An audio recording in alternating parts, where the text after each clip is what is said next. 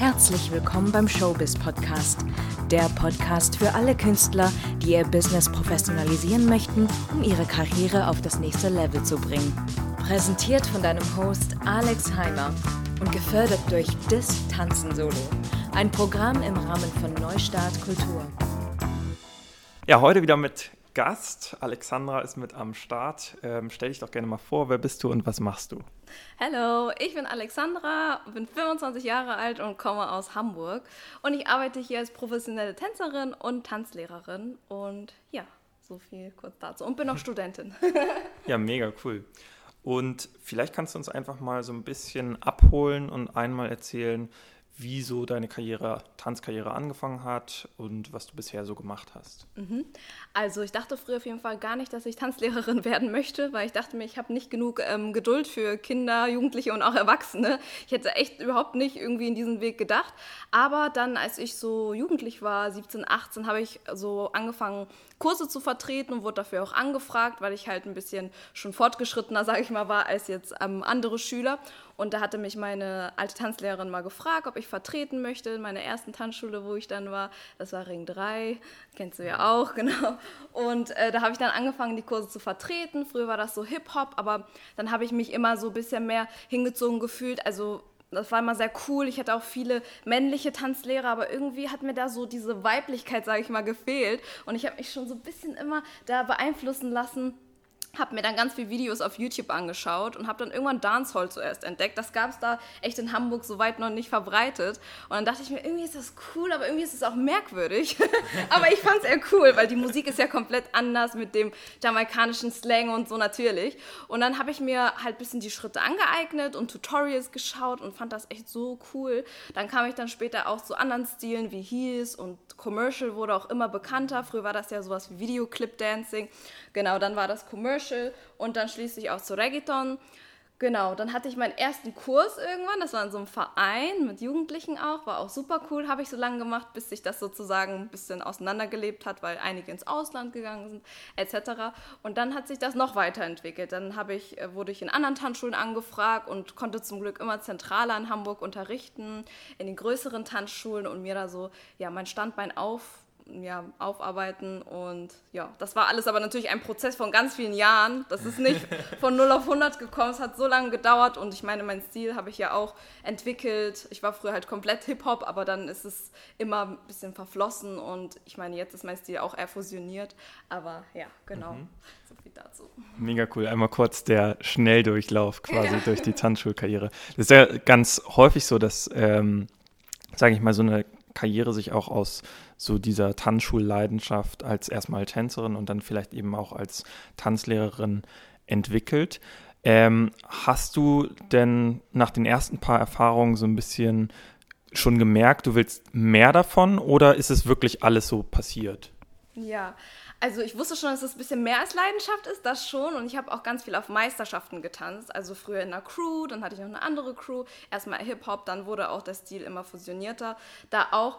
Und irgendwie, ich weiß nicht, also ich muss sagen, als kleines Mädchen, da wusste ich auch schon immer, ich habe irgendwas Künstlerisches in mir oder ich will irgendwas. Für mich war es klar, ich muss irgendwas so Kreatives machen.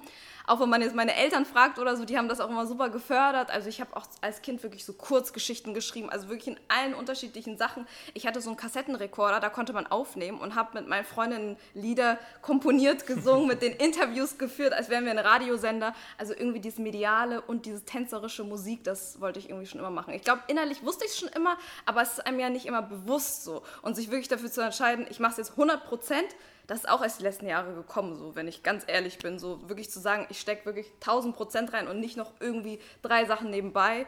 Das ist schon so eine Entscheidung im Endeffekt, würde ich sagen. Mhm. Gab es da so einen Schlüsselmoment, wo du gesagt hast, okay, das ist es?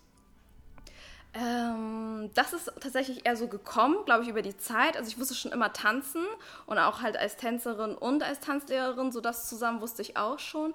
Aber ich glaube, so in letzter Zeit, gerade weil ich noch mein Studium habe, habe ich doch gemerkt, wenn ich 100% ins Tanzen investiere, ist es doch ähm, irgendwie besser und da fühle ich mich besser damit mit dieser Entscheidung, als jetzt irgendwie 50-50 zu fahren, weil das doch 2019 zum Beispiel sehr schwer war, Uni und Tanzen. Also ich glaube, da habe ich mich so entschieden dafür, mhm. innerlich.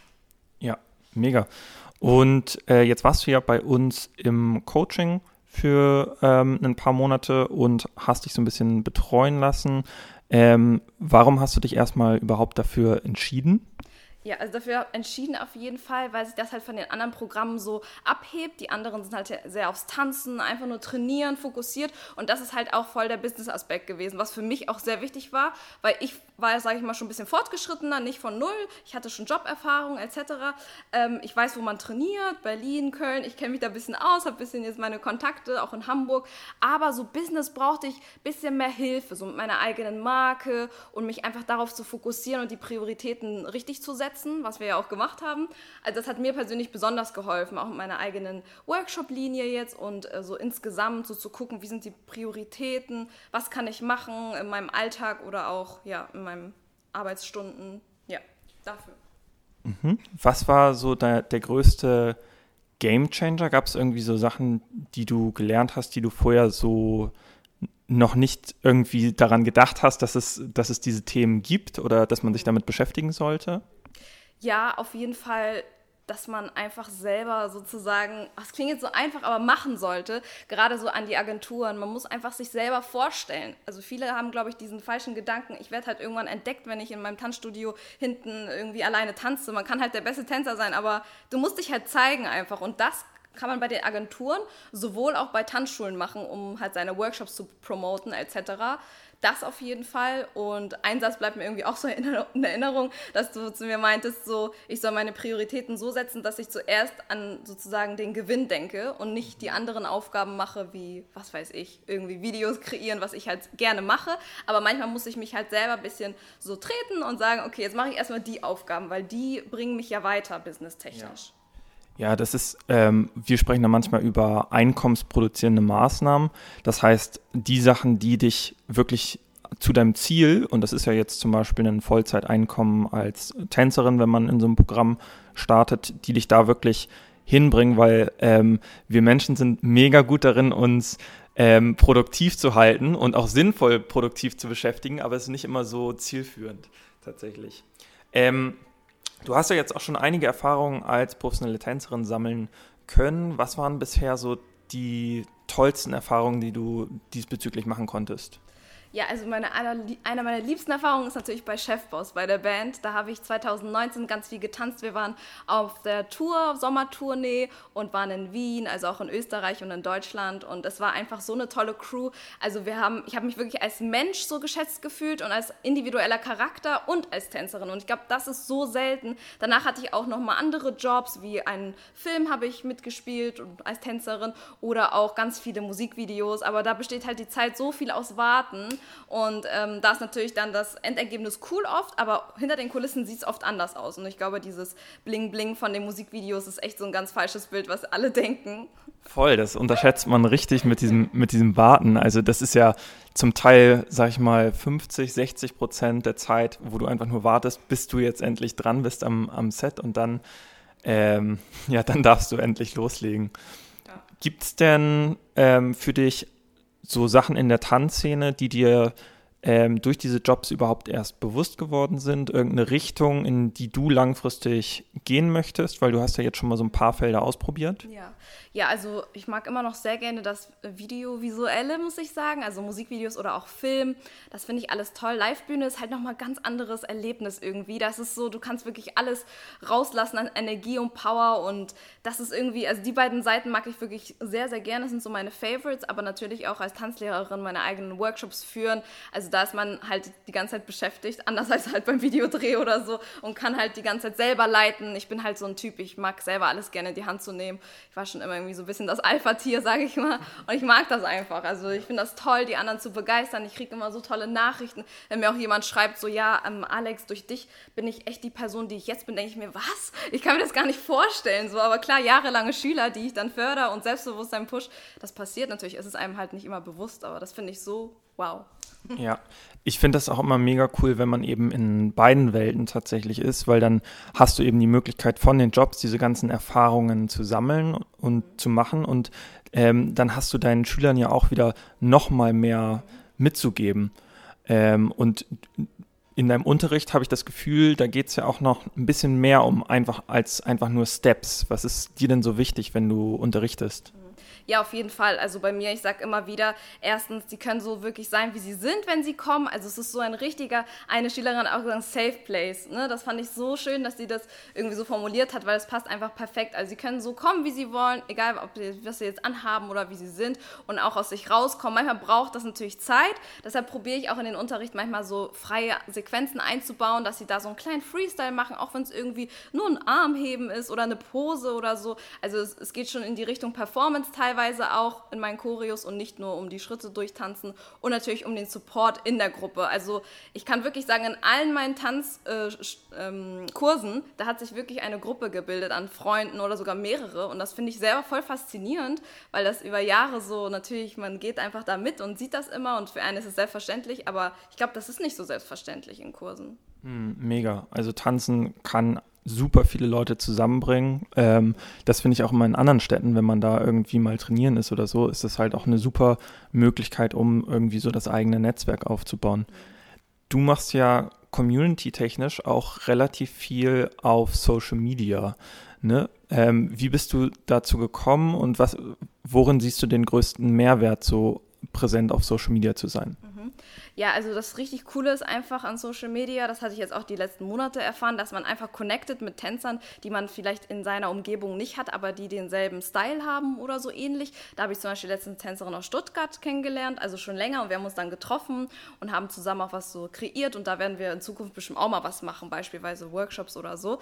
Und so community-mäßig ist einfach cool, dass man die halt so schnell erreicht. Ne? Also da habe ich einfach alle meine Schüler und Tänzer und vielleicht auch aus anderen Städten die Leute, die sich das anschauen können, vielleicht können die mal herkommen oder ich komme mal in deren Stadt. Also eigentlich, man ist so connected einfach. Es geht also ohne Social Media gar nicht, würde ich sagen. Und natürlich zum anderen bringt es mir einfach Spaß. Ich mag das super gerne, was auch selber zu gestalten, auch durch meinen Studiengang ähm, Medien und Information mache ich da ist es halt so, dass wir viel so medientechnisch gelernt haben, aber ich das auch vorher ehrlich gesagt schon gemacht habe und mir das einfach Spaß bringt, das auch noch zu machen, so selber Sachen zu gestalten, Videos zu bearbeiten oder auch so Flyer oder so. Also alles eigentlich, was dazu gehört. Ja. Mega cool. Und ich glaube, man, man muss das ja nicht zwingend machen, so aktiv bei auf Social Media zu sein, aber du hast das wirklich schon richtig perfektioniert und ähm, ja, begeisterst dadurch ja auch immer neue Leute, einerseits für deine Kurse natürlich, ne? Und andererseits wahrscheinlich auch einfach so in die Sichtbarkeit zu kommen, um ähm, vielleicht auch mal den einen oder anderen Job angeboten zu bekommen. Ja, auf jeden Fall. Also ich habe durch Social Media so viele, gerade im Musikvideobereich, schon auch länger her, wo ich vielleicht noch nicht so extrem aktiv war, aber schon ein bisschen, sehr viele Anfragen dadurch bekommen. Oder man wird halt vorgeschlagen, die schauen sich natürlich zuerst dein Instagram an und schauen, ja, hat sie Videos, hat sie Bilder, wie sieht sie denn überhaupt auf Videos aus? Weil das ist natürlich immer anders, als wenn man jetzt nur drei Bilder schickt. Es ist voll der Vorteil. Also ich habe sehr viel dadurch bekommen, gerade an halt sozusagen Weitersendungen oder die mich empfohlen haben oder so, das ist echt super. Also gerade im Musikvideobereich muss ich sagen, weil das da immer durch irgendwelche Manager oder so funktioniert oder irgendjemand, der halt die Leute sucht und nicht so wie Agenturen oder so ähnlich. Mhm, richtig cool. Also einfach nochmal eine ganz andere Möglichkeit. Hast du irgendwelche Tipps für Leute, die jetzt gerade ähm, ja davon begeistert sind, was du jetzt schon alles erzählt hast, was du alles für Erfahrungen machen konntest, ähm, wie sollten die vielleicht am besten anfangen? Ja, am besten halt wirklich sich erstmal überlegen, ähm, was will ich teilen. Also zum Beispiel, ich mag es jetzt auch nicht alles aus meinem Privatleben zu teilen. Bei mir geht es eher um meinen Job und um meine, sag ich mal, künstlerische Seite. Ähm, dann überlegen halt, für was man so steht, ähm, so ein kleines Branding machen, was wir ja auch gemacht haben. Aber auch schon vorher sich das, ich glaube, jeder überlegt sich ja, für was stehe ich und was will ich zeigen. Möchte ich eher Videos machen oder eher nur Fotos oder halt jetzt mit Reels und so.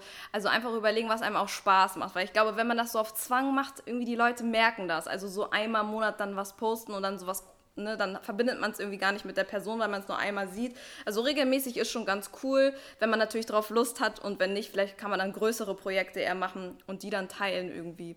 Bisschen seltener, aber das ist auch cool. Dann wissen die Leute wenigstens, wofür man steht. Mhm. Ähm, du hast es gerade so ein bisschen im Nebensatz erwähnt, Reels. Ähm, das ist ja eine Sache, die du jetzt auch gerade sehr regelmäßig ähm, produzierst, quasi so kleine Tanzclips, die du dann ähm, veröffentlichst. Und die sind ja bei dir zum Teil richtig durch die Decke gegangen. Ne? Was glaubst du, woran, woran kann das liegen? Also das war ja auf TikTok, wo das so richtig explodiert ist, sage ich mal. Ähm, da war das so, dass mir irgendwie TikTok auch erstmal auf den Geist ging, da hatte ich es gelöscht und dann habe ich nochmal einen neuen Start versucht, weil alle meinten, oh, Alex, das ist doch so cool, das passt so zu dir. Ich dachte mir, na gut. Und dann habe ich mir überlegt, ich mache so Tutorials mit einzelnen Steps und erkläre die. Also das war so meine Idee schon, bevor ich das so gestartet habe. Man kann natürlich auch die ganzen Dances nachtanzen, aber ähm, ich dachte mir, ich mache natürlich etwas Eigenes, so aus meinem Stil, aus Reggaeton oder halt auch anderen kommerziellen Sachen, was weiß ich. Ja, und dann habe ich erstmal so ein kleines Tutorial gemacht. Ähm, so ein, was mit der Hüfte und mit dem Booty zu tun hat. und das ist halt sehr durch die Decke gegangen. Also erstmal hat es erstmal für Diskussionen da gesorgt. Also habe auch eine dicke Hatewelle abbekommen. Damit muss man natürlich auch rechnen. Ich war selber auch ein bisschen geschockt, muss ich sagen, weil die Leute, die schreiben irgendwas und die wissen gar nicht, was sie in diesen Sekunden irgendwie von sich geben, habe ich das Gefühl. Also es ist halt sehr schnelllebig, gerade TikTok. Auf Instagram habe ich eher die festere Community. Die Leute kennen mich wirklich und die, die neu dazukommen, sind auch echt toll. Also irgendwie muss ich sagen, da habe ich eher die positiveren Vibes. Und auf TikTok habe ich halt einfach mehr Reichweite gesammelt. Mhm. Aber ja, ich habe also überlegt, was ich selber zeigen möchte von mir. Und durch diese kleinen Tutorials oder kleinen Dances auch habe ich das halt so irgendwie ja, weitergebracht. Und viele finden das wohl interessant. Ja. Ja, ich sehe da vor allem zwei Punkte drin. Und zwar einerseits ähm, bringst du ja wirklich deinen Zuschauern richtigen Mehrwert, weil die, die sich das angucken, ähm, die können richtig was von dir lernen. Das finde ich auch immer wichtig in andere Richtungen. Ne? Selbst wenn es jetzt nicht in Richtung Tanzschülergewinn ähm, geht oder so, dann und eher Tanzjobs oder so, muss man halt auch überlegen, was möchte der Gegenüber von einem jetzt eigentlich sehen und wie kann man dem Mehrwert bringen. Und wenn es jetzt irgendwelche Produzenten sind, dann ist der Mehrwert eben ein anderer wie zum Beispiel bei potenziellen Tanzschülern. Also da, da glaube ich, könnte es dran liegen, dass, dass das so erfolgreich war. Und dann der zweite Punkt, ähm, dieser Hate liegt, glaube ich, auch immer ein bisschen daran, dass man einfach dann noch sichtbarer wird. Mhm, also ich habe tatsächlich äh, gestern oder so ein kleines Video in mhm. den Membership-Bereich bei uns hochgeladen. Mhm. Es ging um so eine ganz kleine Story, vielleicht packe ich die einmal ganz kurz aus. es geht einfach nur um äh, eine, einen eine Frau, einen Mann und einen Esel. So, die Story habe ich gehört von Daniel Huchler das erste Mal. Und zwar gehen die einfach nur über eine Straße und kommen an so einer Gruppe von Menschen vorbei. Der Mann sitzt auf dem Esel, die Frau läuft nebenher und die erste Gruppe judgt sozusagen und sagt, ähm, boah, was für ein Macho, lässt die Frau nebenher gehen und so weiter und so fort fühlen sie sich davon angegriffen, ähm, switchen einmal so ein bisschen die Position. Das bedeutet, die Frau sitzt auf einmal oben und der Mann läuft nebenher, kommen sie zur nächsten Gruppe. Auch die sagen schon wieder, ähm, boah, was für eine Diva, äh, der, der Mann arbeitet so hart und sie reitet da so beschwingt auf, auf dem Esel. Ähm, ja, also versuchen sie es wieder zu ändern und gehen auf einmal beide auf den Esel und äh, dann kommen eben die Tierschützer an und sagen, boah, was für eine Tierquälerei und so weiter und so fort. Am Ende der Geschichte geht es einfach darum, äh, man, man kann es nie allen Leuten recht machen und es gibt immer die Leute, die quasi negativ reden. Und wenn du eben so in die Sichtbarkeit kommst, auf TikTok zum Beispiel, ja. und dich so viele Leute sehen, ist, glaube ich, auch ganz normal, dass da ähm, dementsprechend auch Hater dabei sind. Da ist es halt auch ganz extrem einfach. Es gibt da diese Love-Culture, die so übertrieben lieben, die sagen, oh, du bist so schön, du hast alles. Und dann gibt es wirklich diese andere Seite, die dann einfach komplett alles hasst. Die hassen deinen Körper, die hassen, wie du aussiehst, die hassen, wie du tanzt, also die hassen wirklich einfach alles. Also es ist halt sehr schnelllebig. Ne? Man muss halt einfach nur diese Leute hinter so Zahlen sehen. Ich meine, dadurch, dass sie da kommentiert haben, habe ich ja diese Laufzeit auch bekommen und dadurch ist das halt, ich meine, das ist jetzt fast bei 10 Millionen oder so. Krass. Wie krass ist das, das, oder? Das wusste ich gar nicht, dass es oh 10 Millionen sind, aber das ist fast. Also ich glaube, das ist wirklich sehr nah dran. Das finde ich auch total verrückt. Also ja. total. Wenn man überlegt, wie viele Leute das sind, wenn Kann man sich die so vor einem vorstellt, wie viel äh, was für eine Masse das einfach ist. Das ist interessant, man erreicht ja auch andere Leute. Es war eher international bei TikTok, muss ich sagen. Ganz viel aus Amerika. Also meine Follower sind 60% Amerikaner. Krass, auch komisch, ja, ne? Ja. Ich verstehe TikTok manchmal nicht.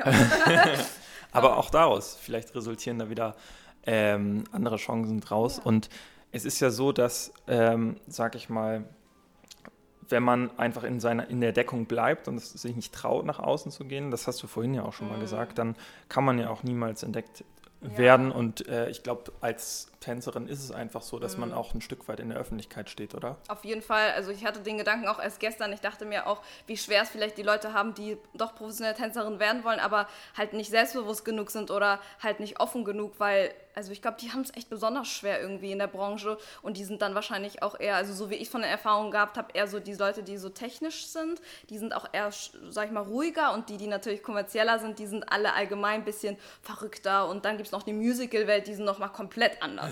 Muss ich echt sagen. Also das sind andere so Menschen, andere Welten. Aber wie schwer die das wahrscheinlich haben, wenn die gar nicht so extrovertiert sind. Ich habe halt das Glück, dass ich von Natur aus auch so bin. Das hat mir bestimmt viel weitergeholfen. So, ja, das ist dann echt Typsache tatsächlich. Aber es hilft ja jedem, wenigstens ein bisschen rauszukommen. Ja. Kann man lernen. Mega cool. Ja, ähm, ja vielleicht abschließend nochmal, wo geht die Reise jetzt für dich als nächstes hin? Was sind die nächsten Steps für dich persönlich?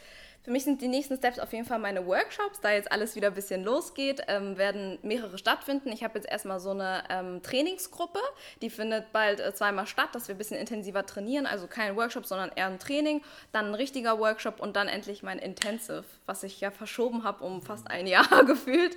Genau, aber ansonsten habe ich auch auf jeden Fall vor, im Sommer ein bisschen zu trainieren selber, vielleicht in Köln oder Berlin habe ich auch sehr Bock drauf und ja, einfach schauen, was das alles bringt. Mega cool. Und wenn man jetzt bei dir lernen möchte, bei deinen Veranstaltungen dabei sein möchte oder auch einfach mal sich so ein bisschen Inspiration ziehen möchte, wie man sich als Tänzerin gut vermarkten kann, wo können die Leute dich finden? Auf Instagram natürlich.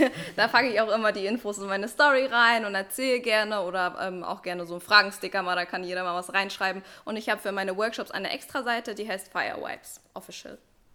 Mega cool. Ja, ja, dann vielen Dank, dass du dir heute die Zeit genommen hast, cool. bei uns warst und allen Leuten so viele Tipps gegeben ja, hast. Danke, dass ich da sein konnte. Und wenn du auch möchtest, dass der Knoten endlich platzt und du es schaffst, mit deiner Leidenschaft wirklich professionell zu werden, das heißt hauptberuflich oder auch nebenberuflich, einfach ja die Erfahrungen zu kreieren, die du dir wünschst, sei es auf großen Bühnen, in ähm, großen Musikvideos, Werbespots oder wo auch immer du dich letztendlich vorstellst mit deinem Talent, sei es dem Singen, Tanzen, Schauspielern, äh, Triple Threat als Musical-Darsteller oder eben auch als Model, dann können wir dir zeigen, wie du dorthin bekommst. Dazu buchst du dir am besten einfach mal ein kostenloses Beratungsgespräch, in dem wir schauen, ob und wie wir dir weiterhelfen können. Dazu geh einfach auf www.com showbiz mit Z minus coaching.com und dann kannst du dich dort einfach in ein Formular eintragen, damit wir einmal so ein paar Informationen haben, wo du aktuell stehst. Und dann werden wir dich nach kurzer Zeit einfach mal anrufen, dass wir gemeinsam mal quatschen können, wie ähm, ja, du vorankommen kannst und was für dich vielleicht auch die notwendigen Schlüssel sind. Manchmal sind es wirklich nur die kleinen Switches, die den riesen Unterschied nachher machen. Und das ähm, können und wollen wir natürlich bei dir auch herausfinden. In diesem Sinne, danke, dass ihr dabei wart. Danke, Alexandra, dass du dir die Zeit genommen hast und wir sehen uns zur nächsten Episode.